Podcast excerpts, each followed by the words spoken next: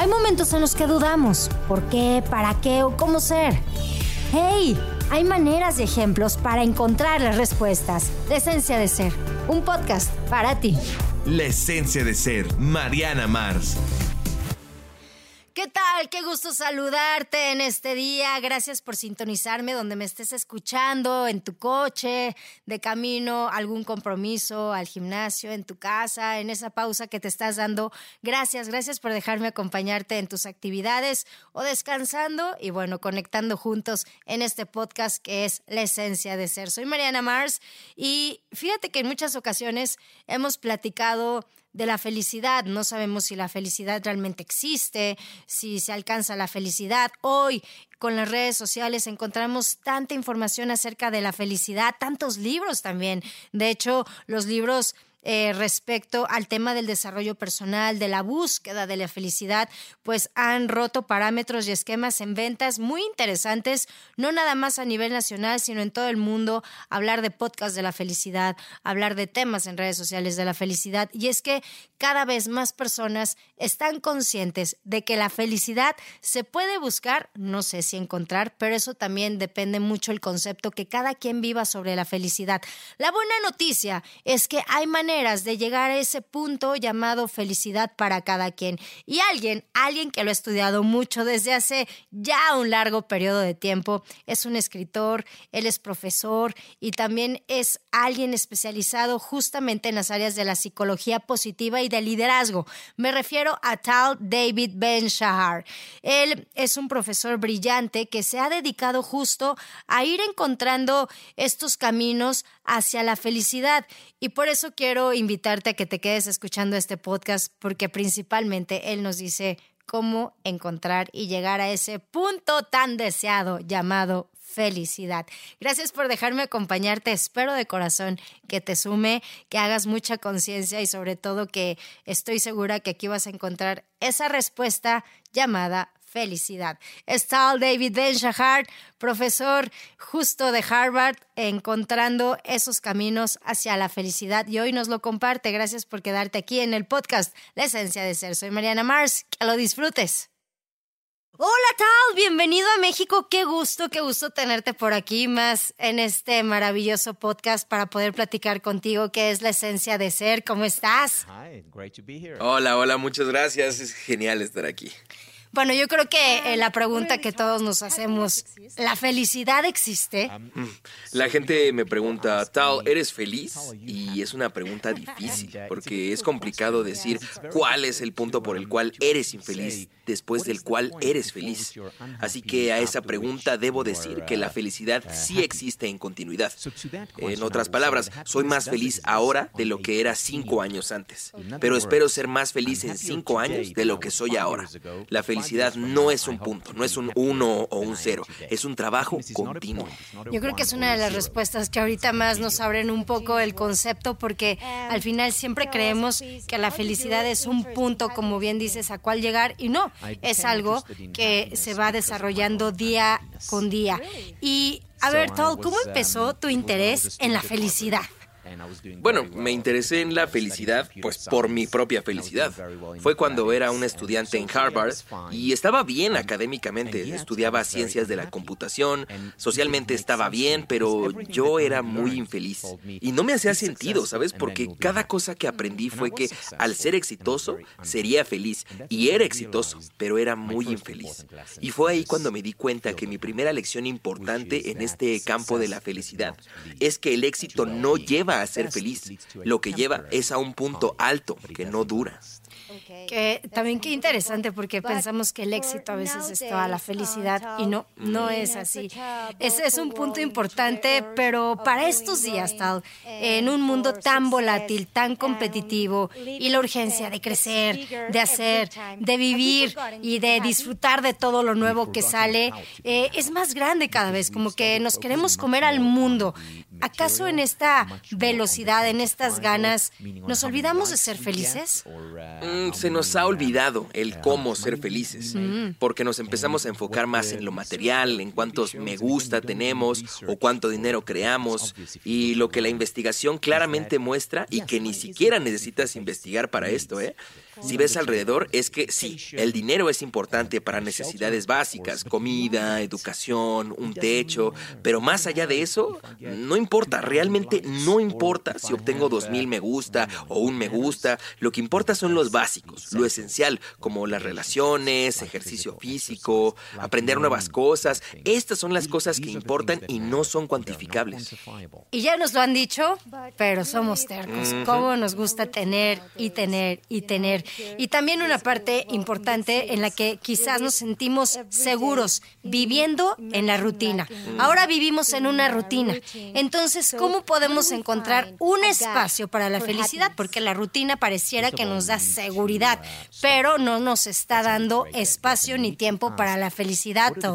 Sí, pues lo primero que tenemos que hacer es parar. Así es como creamos ese espacio y tenemos que preguntarnos cuáles son las cosas importantes para mí y luego vivir bajo esa respuesta, lo que significa pasar tiempo de calidad con gente que queremos y que nos quiere, y también el ejercicio físico regularmente. ¿Y, cómo es eso? Porque de, verdad no hay tiempo, de verdad no tenemos tiempo. Bueno, vamos, tenemos 24 horas en el día. La pregunta es cuáles son nuestras prioridades. Ok. Y ahora mismo nuestras prioridades están ignoradas. Niveles de felicidad, de infelicidad de depresión y ansiedad siempre están altos, lo cual muestra que estamos haciendo algo mal. Significa que debemos parar y cambiar el curso, cambiar la dirección. A veces una pausa es interesante y además buena porque nos da este tiempo y esta claridad para, para reflexionar, parar, hacer una pausa y reconectar con la felicidad, conectar con las cosas que nos hacen más felices. Entonces, Tal, esto me, me lleva a preguntarte, ¿estamos confundiendo un poco la alegría con la felicidad? Mm, lo que confundimos es una alta a corto plazo con un bienestar personal a largo plazo. Así que sí, cuando yo tengo éxito en algo o cuando tengo un aumento monetario, sí me siento mejor, sí tengo una alta, pero es temporal. Cuando entré a Harvard, claro que yo estaba feliz, era mi sueño, pero ¿por cuánto tiempo estuve feliz? O cuando era jugador de squash y gané un torneo, claro que estaba feliz, pero otra vez, ¿por cuánto tiempo? Así que nos tenemos que preguntar cuáles son las cosas de la vida que nos proveen de felicidad a largo plazo. No solo el alta rápida, que realmente no dura. No, claro, es como algo muy fugaz, es nada más como... Eh, como un placebo, ¿no? Que ahí nos llega y de repente se va y, eso, pues a veces hasta nos hace sentirnos más frustrados. Entonces, la felicidad puede ser un momento, eh, más bien, podría ser un montón de momentos felices. Sí, son momentos felices, pero la pregunta es, ¿cuáles son las actividades que involucramos que nos den estos momentos felices? Ya. Espérenme que se me perdió esto. So, you know, ah, there are times when the appropriate response is uh, tears, uh, anger, mm. fear, Ok, entonces, por ejemplo, ¿cómo reconectas con la felicidad después del caos o después de malas situaciones que constantemente vivimos, personales, eh, financieras, también en cuestión de emociones, eh, cuestiones sentimentales, todo lo que estamos leyendo y escuchando a nivel social. Eh, ¿Cómo, ¿Cómo podemos uh, reconectar con esa felicidad después de todo lo que vivimos, después de todo lo que vemos, después de todo lo que escuchamos? Bueno, hay momentos donde la respuesta apropiada son lágrimas, coraje, miedo, tristeza. Así que una vida feliz no es una donde somos alegres y felices todo el tiempo. Significa, significa que aceptamos emociones dolorosas como parte de la vida. Hay solo dos tipos de personas que no experimentan emociones dolorosas en la vida como tristeza, envidia, miedo, y son los psicópatas y los muertos. Entonces necesitamos recordar que el dolor es parte de la vida y la paradoja de aceptar el dolor como parte de la vida es abrirnos a emociones placenteras. Y, quiero hablarte de eso, Tal, porque escuché, te escuché en una entrevista que a veces rechazamos nosotros mismos la felicidad y que también rechazamos otro tipo de emociones que debemos aceptar. ¿Hay algún modo de empezar con esto nuestro camino a la felicidad? Pues el primer paso para la felicidad es aceptar la infelicidad. Ya, tiene mucha lógica. ¿Cómo hacemos eso, doctor? Mm, por ejemplo, dejarnos llorar, dejarnos hablar sobre emociones dolorosas. Piénsalo, vas a un psicólogo y todo lo que haces es hablar sobre tu dolor y te sientes mucho mejor después de hablarlo. o platicar con tu mejor amigo sobre tus problemas. ¿Por qué? Porque expresamos en vez de suprimir. Expresemos nuestras emociones, las dejamos fluir, ya sea a través de lágrimas o palabras, nos damos el permiso de ser humanos. Eso es súper importante, por eso cuando uno se expresa siente un alivio automático, qué interesante. Y por ejemplo, cuando nosotros a veces tenemos esta idea de, de, la educación o que debemos de sufrir para ser felices, que debemos de esforzarnos, llorar, eh, de verdad echar lágrimas para lograr nuestros objetivos, ¿cómo es eso? ¿Cómo podemos cambiar eso, doctor Tal? Porque creo que ese tipo de educación eh, lo tenemos muy arraigado en América Latina, en México también, como solamente puedes merecer si sufres, solamente puedes ser feliz si le sufres antes. No, no necesitamos sufrir para ser felices, pero el sufrimiento es parte de la vida y es parte de todas las vidas, así que no deberíamos buscar sufrir. Pero al mismo tiempo, si el sufrimiento nos encuentra, necesitamos aceptarlo antes para seguir adelante. Es como esta frase que dice, lo que resiste persiste, ¿no? Yo creo. Y es una elección, o sea, sufrir es una elección, doctor. Mm, sufrir en el nivel más básico, no, no es una elección. Esto significa que cosas difíciles pasan. Cuando veo a mi alrededor al mundo hoy y ver que hay guerra, sufrimiento, dolor, eso me lleva a sufrir y experimentar dolor. Y eso es parte de la condición humana. Claro que voy a reaccionar de esa manera, con empatía. Pero al mismo tiempo, lo que sí es una elección es qué haré con ese sufrimiento. Porque si me digo a mí mismo que no debo de experimentar sufrimiento porque eres un profesor de la felicidad, que debes estar feliz todo el tiempo, inmediatamente ese sufrimiento aumentará. A diferencia que si me digo a mí mismo que el sufrimiento es parte de la vida, ese sufrimiento disminuirá.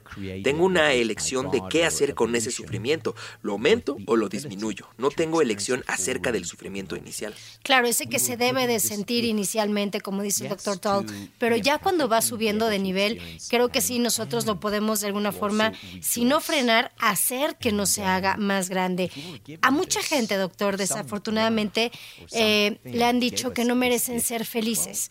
¿Cuál es la respuesta a toda esa gente que en su educación, en sus en las acciones de quienes lo rodeaban, en lo que han vivido y han absorbido en su día a día, creen y les han enseñado, quizás sin intención o intencionalmente, que no merecen ser felices. ¿Qué les dirías a todas esas personas? Fuimos creados, ya haya sido por Dios o la evolución, con la habilidad de experimentar toda la gama de emociones. Nos dieron este don, la oportunidad de ser empáticos, de sentir dolor y también de alegrarse. Y si nos dieron este don, probablemente significa que somos dignos de él, ¿no? Y tenemos que sacarle provecho. Cuando eh, las cosas, no sé si ustedes que me están escuchando les empiezan a salir bien, cuando te empiezan a pasar cosas buenas, algo, algo te hace sentir que no lo mereces, que no eres digno de esas cosas. ¿Por qué pasa esto, doctor Toll? Pues parte de eso es porque tenemos miedo, miedo de perderlas. Y como entendemos que las emociones dolorosas son temporales y que si las aceptamos en algún momento se irán, es lo mismo con la alegría y el amor y la felicidad. La vida es sobre altibajos. Y cuando dejamos ir el tratar de controlar esos altibajos, es cuando disfrutamos más las altas que las bajas. Claro, o sea, tanto lo bueno como lo malo, pero mejor busquemos esas cosas que nos hagan sentir bien. Es parte de la vida y somos responsables. Es parte de la vida entonces, doctor Toll, y somos responsables de nuestra propia felicidad? Mm, sí y no. Sabes, el hecho de que hay guerra en el mundo, la cual lleva mucho sufrimiento, fuera del control de la mayoría de la gente, reaccionamos a ella ya sea mediante ejercicio físico o pasar tiempo con seres queridos, estas son nuestras elecciones. Entonces hay unos elementos que son ajenos a nuestro control, pero hay otras que no. Ahora, lo que tenemos que hacer es ser conscientes acerca de esas cosas de las que sí tenemos control. Por ejemplo, si yo te pregunto si quieres ser agradecida por la gente que amas en tu vida, vas a decir, claro, Cualquiera diría que sí. Nadie diría que toma por sentado a la gente que ama. Y aún La mayoría de la gente, la mayoría del tiempo, toman a la gente buena de su vida por sentado, hasta que algo pasa, una enfermedad o una tragedia. ¿Y por qué? No porque no los amen o no sean listos, es porque olvidamos y lo que necesitamos hacer es crear recordatorios en nuestras vidas de apreciar a nuestros seres queridos. Necesitamos recordatorios de ejercitarte regularmente, de aceptar nuestras emociones, porque nosotros al tener estos recordatorios en nuestras vidas, recordatorios de las mejores versiones de nosotros mismos, nos volvemos más conscientes y tenderemos a ser más del potencial que tenemos para la felicidad.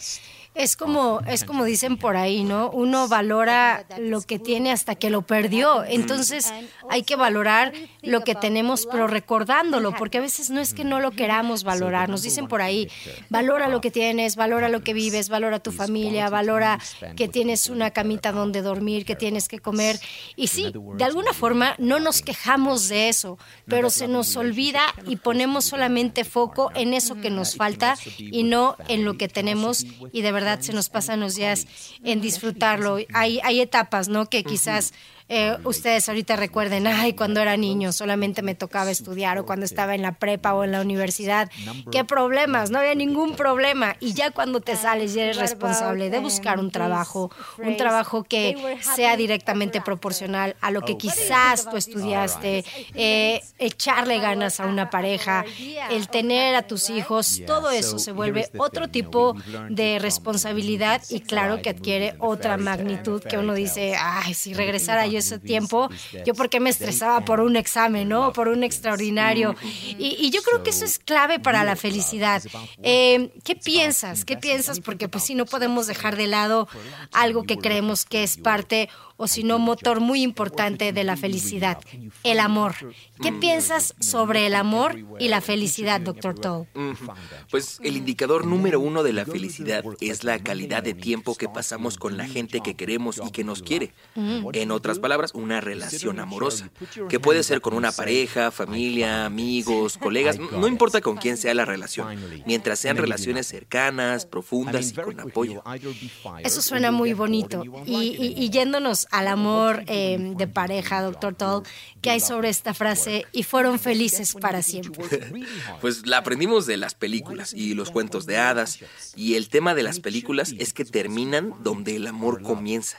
Así que el amor verdadero es sobre el trabajo diario, una inversión. Piensa, si estuvieras buscando tu trabajo soñado y que has pasado tres años buscando en todas partes y finalmente lo encuentras, y luego vas el lunes a tu lugar de trabajo a empezar tu trabajo soñado. ¿Y qué haces? Te sientas en tu silla, alzas los brazos y dices, lo encontré, lo tengo finalmente. Y luego no haces nada y rápidamente serás despedido o te aburrirás y ya no te gustará. No, no, no. Es, es, lo que aquí llamamos, perdón que te interrumpa, eh, ya así como, ahora sí que el conformismo, ¿no? y, lo podría llamar de otra manera, pero también es ya llega un momento en que uno dice, ya lo logré, ya me dejo ir y ya me tiro a la hamaca. Claro, y no, no, o sea, ¿qué es lo que realmente harías si encuentras tu trabajo soñado? Empiezas a trabajar arduamente. ¿Y por qué no es así también en las relaciones? Nos confiamos. Y debería, más bien no debería ser así, porque encontramos nuestro amor, nuestro compañero, es cuando debemos de invertir la mayoría del tiempo, cuando necesitamos trabajar, que lo que se ve en muchas relaciones que es que después de enamorarse piensan, ya lo encontré, ya no necesito hacer más, viviré feliz por siempre y no, no pasará. Necesitas trabajar para mantener o sostener y hacer crecer este amor. Y es un malentendido sobre el amor cuando pensamos que lo más importante es encontrarlo y que viviremos felices para siempre. Sí, claro que es encontrarlo, pero lo más importante es invertir en él, trabajando en él, poner tiempo y esfuerzo en la relación. Así que tú crees que para esto, doctor, deberíamos de cambiar nuestra idea sobre el amor, nuestro trato al amor. Claro, sí, porque miremos las estadísticas, miremos cuántas relaciones fallan. Muchas parejas que se divorcian o, esas que ni llegan al divorcio, ¿cuántas de ellas siguen enamoradas después de 5 años, de 10 años? Y si queremos disfrutar de la felicidad duradera en una relación, debemos de hacer lo mismo que haríamos cuando encontramos nuestro trabajo de ensueño, invertir, trabajar cada día.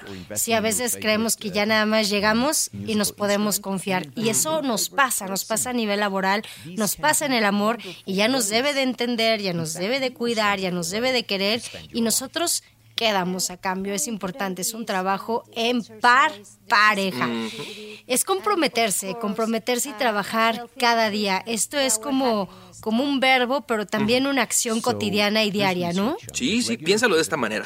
Digamos que quieres ser ah, pianista o, jugadora de tenis. Tienes que practicar, no es suficiente solo encontrar el deporte o, leer un libro sobre cómo ser pianista.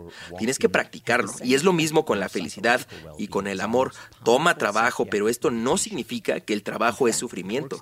El trabajo en sí puede ser una fuente de alegría. Eh, invertir en tu deporte favorito o tu instrumento favorito invertir en tu persona favorita. Estos son modos maravillosos, de hecho, los más maravillosos de pasar tu vida.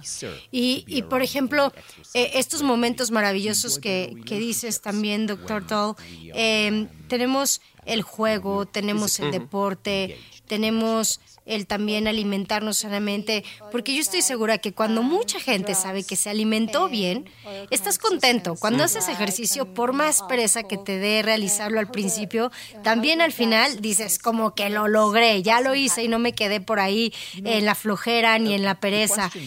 Y pensamos que nada más es parte de la salud, pero también he leído y he escuchado en tus conferencias que la actividad física y la nutrición son puntos muy importantes para nuestra felicidad. Claro, sí, basado en investigaciones. Y mira, el ejercicio físico no, no tiene que ser mucho poquito, como 13 minutos, tres veces a la semana, ya sea trotar, nadar, bailar, hasta caminar, tiene el mismo efecto en nuestro cerebro que el de la persona, que el de la medicina psiquiátrica más poderosa. De hecho, funciona del mismo modo, ¿sabes? Libera serotonina, dopamina, todos los químicos que nos hacen sentir bien. Así que el ejercicio regular es crítico para el amor, porque somos más a menos para hacer compañía, disfrutamos mejor las relaciones cuando estamos físicamente comprometidos con el ejercicio. Claro, porque después de ese ejercicio, créeme que será muy difícil llegar de malas con tu pareja. Claro. Traes ese subidón de dopamina y de serotonina que de verdad es, es difícil, es difícil que, que te pongas eh, de malitas. Y por el otro lado, doctor, eh, drogas, eh, sustancias como el alcohol, como el tabaco, Todas estas sustancias nos hacen infelices porque al principio parecerían una vía rápida, una salida rápida a este nivel emocional que sí te llevan, te llevan a un nivel emocional quizás mejor, de más relajación, de menos problemas, estás como más en otro enfoque en ese momento, pero desafortunadamente cuando pasa su efecto, te regresan o al principio a ese estado eh, negativo del que quería salir o inclusive a veces más abajo. Sí, mira, aquí siempre la pregunta frecuente es sobre la moderación, ¿no? Y no voy a hablar de drogas ilegales, ¿no? Sino, por ejemplo, una copa de vino, por ejemplo. Beber un poco con moderación puede ser bueno, nos hace soltarnos, ponernos en el humor ideal, pero el problema viene cuando ya somos adictos. Y desafortunadamente mucha gente es adicta a las drogas, al alcohol o al número uno, que hoy en día es la tecnología, las redes sociales, los juegos, pornografía. Y pues estas adicciones nos hacen pagar un costo alto en términos de felicidad y usualmente lastiman al indicador número uno de la felicidad, que son las relaciones. Esto es muy interesante porque tenemos esta relación entre la felicidad, también nuestro cerebro, nuestras emociones y nuestros pensamientos. Todo va eh, unido y pienso que están muy relacionados eh, con toda la, felicidad. O sea, se forma como en conjunto una unión entre nuestro pensamiento, entre nuestras emociones y también entre lo que hemos aprendido y la relación que tenemos con la felicidad. ¿Esto puede ser real, doctor? Sí, claro, por lo cual es muy importante alimentar a nuestro cerebro con pensamientos positivos mira, cuando vi el nombre de tu radiodifusora que es Amor, creo que es increíble porque cuando estás expuesto a palabras como amor, estas palabras tienen un efecto en ti, en el subconsciente, en tus pensamientos. Como dijo un gran filósofo indio, somos lo que repetidamente pensamos. Y si continuamente piensas en la palabra amor o, o, alegría o felicidad, nos hace más amorosos o más alegres, más felices. Definitivamente estos son decretos y hoy que tenemos los decretos tan de moda en redes sociales, tan de moda en todos lados, lo que decretamos continuamente es lo que de alguna forma se va a materializar en nuestra vida, en nuestro día a día. Doctor Tal, de verdad un privilegio platicar contigo y sobre todo lo que ya sabemos, pero a veces nos negamos a creer que la felicidad no está en las cosas, no está en la cantidad, es en la calidad de nuestra vida que nosotros le damos conforme a lo que llevamos dentro, que podemos ir cambiando. Gracias de corazón por tu tiempo, por unirte a nosotros, tener el poder de compartir, no nada más en las aulas de Harvard, sino también en los micrófonos de este maravilloso podcast que es la esencia de ser. Muchas gracias, doctor. Gracias a ti, un placer.